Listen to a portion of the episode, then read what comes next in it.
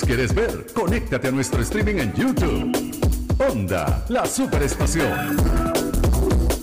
¿O solo quieres escucharlos? Sigue en sintonía en el room. Por Onda, la superestación.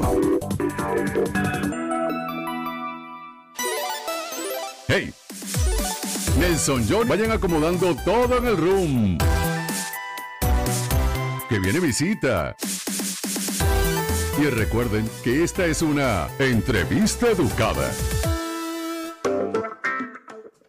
El venezolano Marlon Falcón está designado por la Federación Internacional de la Natación, FINA, como juez de la natación artística en Tokio 2021. Es la primera vez que un juez venezolano especializado en esta disciplina tiene participación en unos Juegos Olímpicos. Y cabe destacar que Marlon tiene tiempo viviendo en Polonia, preparándose sobre todo para este reto que tiene como juez internacional de natación, pero en este caso en la disciplina de eh, lo que es natación artística o nado sincronizado, como se conoce mejor aquí en Venezuela. ¿Cómo estás, Marlon? ¿Cómo te va?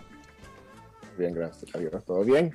espero que allá también estén todos bien. Yo les estoy hablando desde el futuro, porque en este momento son las 8 y 38 de la mañana del día. Sí. 8 y 38 de la mañana en Tokio. Sí. Eh, preparándote para, para la final, ¿no? Hoy es una eliminatoria, la eliminatoria de los equipos técnicos. ¿Cómo, cómo vive Marlon un, juez que tiene que evaluar a unos atletas que tienen años preparándose para este momento, tratando de ser objetivo, pero dentro de la subjetividad del arte? Porque hay algunos deportes que es la evaluación es tal vez más sencilla. Es decir, si tú marcas un gol y el otro no marca, este, gana el equipo que marcó el gol. Pero en algunos deportes la apreciación, el juez por la característica que ve del performance decide y esto puede tener un impacto en los atletas. ¿Cómo lo vives? ¿Cómo consideras que tiene un impacto sobre los atletas y el desarrollo deportivo ser un juez de natación o de nado sincronizado de natación artística? Pues sí, claro que tiene, tiene impacto lo que tú hagas porque como juez eso es nuestro, nuestro rol, decidir quién, quién va a merecer aquí los puntos y de esos puntos se sacan las medallas. Pero no solamente los atletas se preparan, sino nosotros también nos preparamos y tenemos un sistema de educación complejo que nos permite pulir ese tipo de conocimientos y las habilidades de los jueces para saber identificar entre varias actuaciones cuál es la mejor de forma meritórica y poderlo explicar en el momento de ser necesario. Es decir, que al final no es quien gana, no es quien a mí más me guste, sino es quien a través del mérito del mérito técnico, del mérito artístico y del mérito de dificultad que han incluido en su rutina son quienes merecen mayor nota. Por lo que hemos venido leyendo, el tema de la dificultad es uno de esos multiplicadores claves que lleva el puntaje como tal. Eh, decían que en otras, en otras disciplinas, pues la dificultad, por ejemplo, eh, con la que juzgaban algunos de los atletas élites, o, los que estaban más hacia el ranking más alto de esas categorías, eh, ya la, dificultad tomaba como una dimensión secundaria, pero eh, eh, un poco por, por ese entrenamiento del que comentabas para poder, para poder generar ese carácter crítico detrás del puntaje. ¿Cuánta, ¿Cuántos saltos, cuántos nados, perdón, cuántas rutinas de nado sientes tú que has visto a lo largo de la historia y en este último año para prepararte para, este, para, para ser juez? Yo soy juez desde hace 26 años, así que no, hay forma de contar la cantidad de rutinas que he visto en vivo. A eso se le puede sumar la cantidad de rutinas que he visto en video y hay veces que hay eventos que he visto más de una vez, que pues prácticamente sabría decir de memoria cuál ha sido la, secuencia de aparición que he visto y ha sido pues mucha, una cantidad inmensa de años preparándome, eh, no solamente para este evento, es una, eh, una, una preparación constante. Eh, desde el año pasado, con la situación que, tenemos en el planeta hoy en estos momentos, nosotros hicimos algo dentro de la nación artística que nunca se había hecho.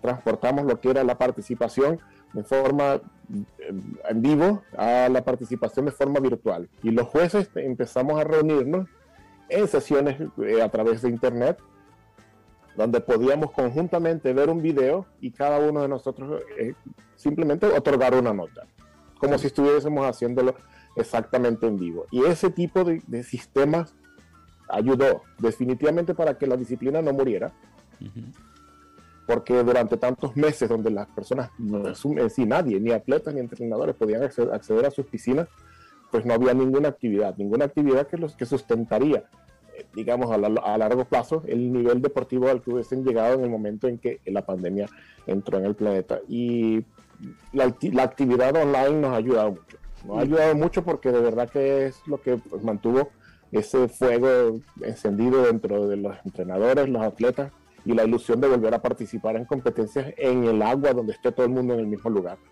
Marlon, ¿qué presión tiene un juez?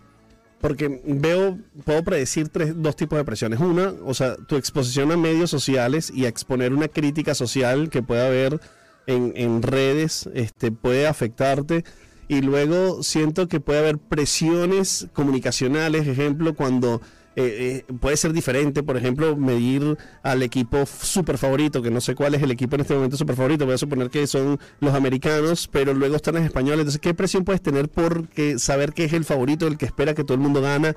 y o saber que puede ser el que mayor rechazo social puedes encontrar en las plataformas sociales actuales. O sea, ¿eso cómo afecta a un juez? Siempre va a afectar porque el ganador es solamente uno. Y muchas personas no, no se conforman con el segundo lugar o con el tercer lugar y mucho menos si el lugar que les corresponde es el cuarto. Es decir, estar lo más cerca posible del podio y no verlo llegar, no, no verlo alcanzado. Eh, eso yo creo que en cierto sentido también es decisión de cada uno de nosotros. ¿Qué tanto queremos exponernos a la información que hay en Internet? Porque la información que hay en Internet antes de la competencia es simplemente predicciones, predicciones que son subjetivas totalmente. Y alguien que se ponga a hacer predicciones antes de que suceda la competencia realmente está haciendo todo lo contrario a lo que nosotros hacemos. Este deporte es impredecible. No importa que tú hayas ganado el año pasado, eso no quiere decir que tú vas a ganar este año. Y no importa que hayas ganado justamente la competencia anterior, porque la próxima vez también tienes que nadar desde el principio hasta el final. Entonces, ese tipo de expectativas, claro que existe, y existe y son muy palpables. En cualquier eh, medio de red social que te metas siempre va a haber alguien haciendo esas predicciones, pero no, pues realmente no están basadas en ningún criterio de juzgamiento, porque nosotros juzgamos lo que sucede en este momento en el agua, no lo que sucedió el año pasado, no lo que sucedió históricamente con ese país en particular, porque también las atletas pueden cambiar. Marlon, tienes 27 años. Nos, mantenemos allá, nos, mantenemos, perdón, nos mantenemos lo más alejados de eso. Claro, si tú, te, si tú permites que eso filtre a tu, a, tu mente, entonces cuando tú estés calificando no vas a ser tu voz, sino va a ser la voz de todas esas expectativas externas que estaban atacándote. Tienes 27 años como juez y yo creo que en ese tiempo podemos decir que has podido haber visto cualquier tipo de reacciones, pero ¿qué es lo que separa a los mejores atletas del resto una vez que reciben el puntaje? Lo que separa a los atletas de la élite es el compromiso consigo mismos de mantenerse en ese lugar. Saber que la próxima competencia también tienen que volver a ganar y convencer a los 15 jueces que están calificando en el panel de que ellos son de nuevo los ganadores. Lo peor que le puede suceder a un atleta es simplemente ganar alguna vez o obtener un puesto y pensar que se lo van a volver a otorgar simplemente porque es la misma persona o porque es el mismo país. O sea, aquí el, realmente el mérito a lo que se realiza en el agua es lo que decide los lugares. Y se resetea ante cada vez que se meten en el agua los competidores, ¿no? De hecho, nosotros mismos nos repetimos siempre antes de subir al panel que vamos a ver una competencia totalmente nueva, aunque sea la misma competencia que vimos el día anterior. ¿Contempla el juez en algún momento la presión que puede estar viviendo un atleta en su contexto social, bien sea por, por factores personales o entornos de desarrollo? Pero es un factor a, contemplar o simplemente no lo contempla. Yo creo que tan cierto como lo anterior, tú te tienes que mantener alejado de eso, porque de ese tipo de historias vas a escuchar siempre miles, que vas, si las aceptas, entonces vas a tener que hacer una cantidad inmensa de excepciones para satisfacer las, las expectativas de alguien que no está cumpliendo con lo que tú estás calificando, pero bueno, las, razones pueden ser miles. Estaba enferma, se le murió alguien, eh, no tuvo cómo prepararse. Eh, bueno, es que es innumerable la cantidad de, puntos que se podrían definir aquí. Y, realmente si tú permites que eso sea el mérito para que una persona gane y no lo que está haciendo en la competencia, entonces tu rol como juez es un poco cuestionable. Entonces los jueces que jugaron a Simón Biles en la competencia del día de ayer lo hicieron desde el punto de vista sin considerar todo lo que había pasado previamente Pues yo prefiero pensar que así es como sucedió, porque realmente el rol del juez, si, el deporte es de arte competitivo, el, rol es simplemente calificar lo que sucede en el momento, no calificar a la persona por, el, por la experiencia que haya tenido hasta ese momento, porque es injusto con los demás. Claramente. Marlon, encantados de tenerte, 27 años se dicen fácil, pero siendo juez, pues estamos más que seguros que tu capacitación para haber llegado también pues al evento máximo de esta disciplina tiene que haber sido extremadamente rigurosa. Agradecemos tu tiempo, este, eres parte de esas personas que enaltecen el nombre del país porque nos tenemos que sentir tan orgullosos de ti como de cualquier otro deportista de ese recorrido de 27 años que tuviste que trazar para llegar hasta este, que me imagino es el punto máximo que te ha tocado ser juez, ¿no? Sí, los Juegos Olímpicos tal vez no es el último evento el que, eh, que los jueces quieren calificar, pero es considerando que una vez cada cuatro años es realmente el evento más importante.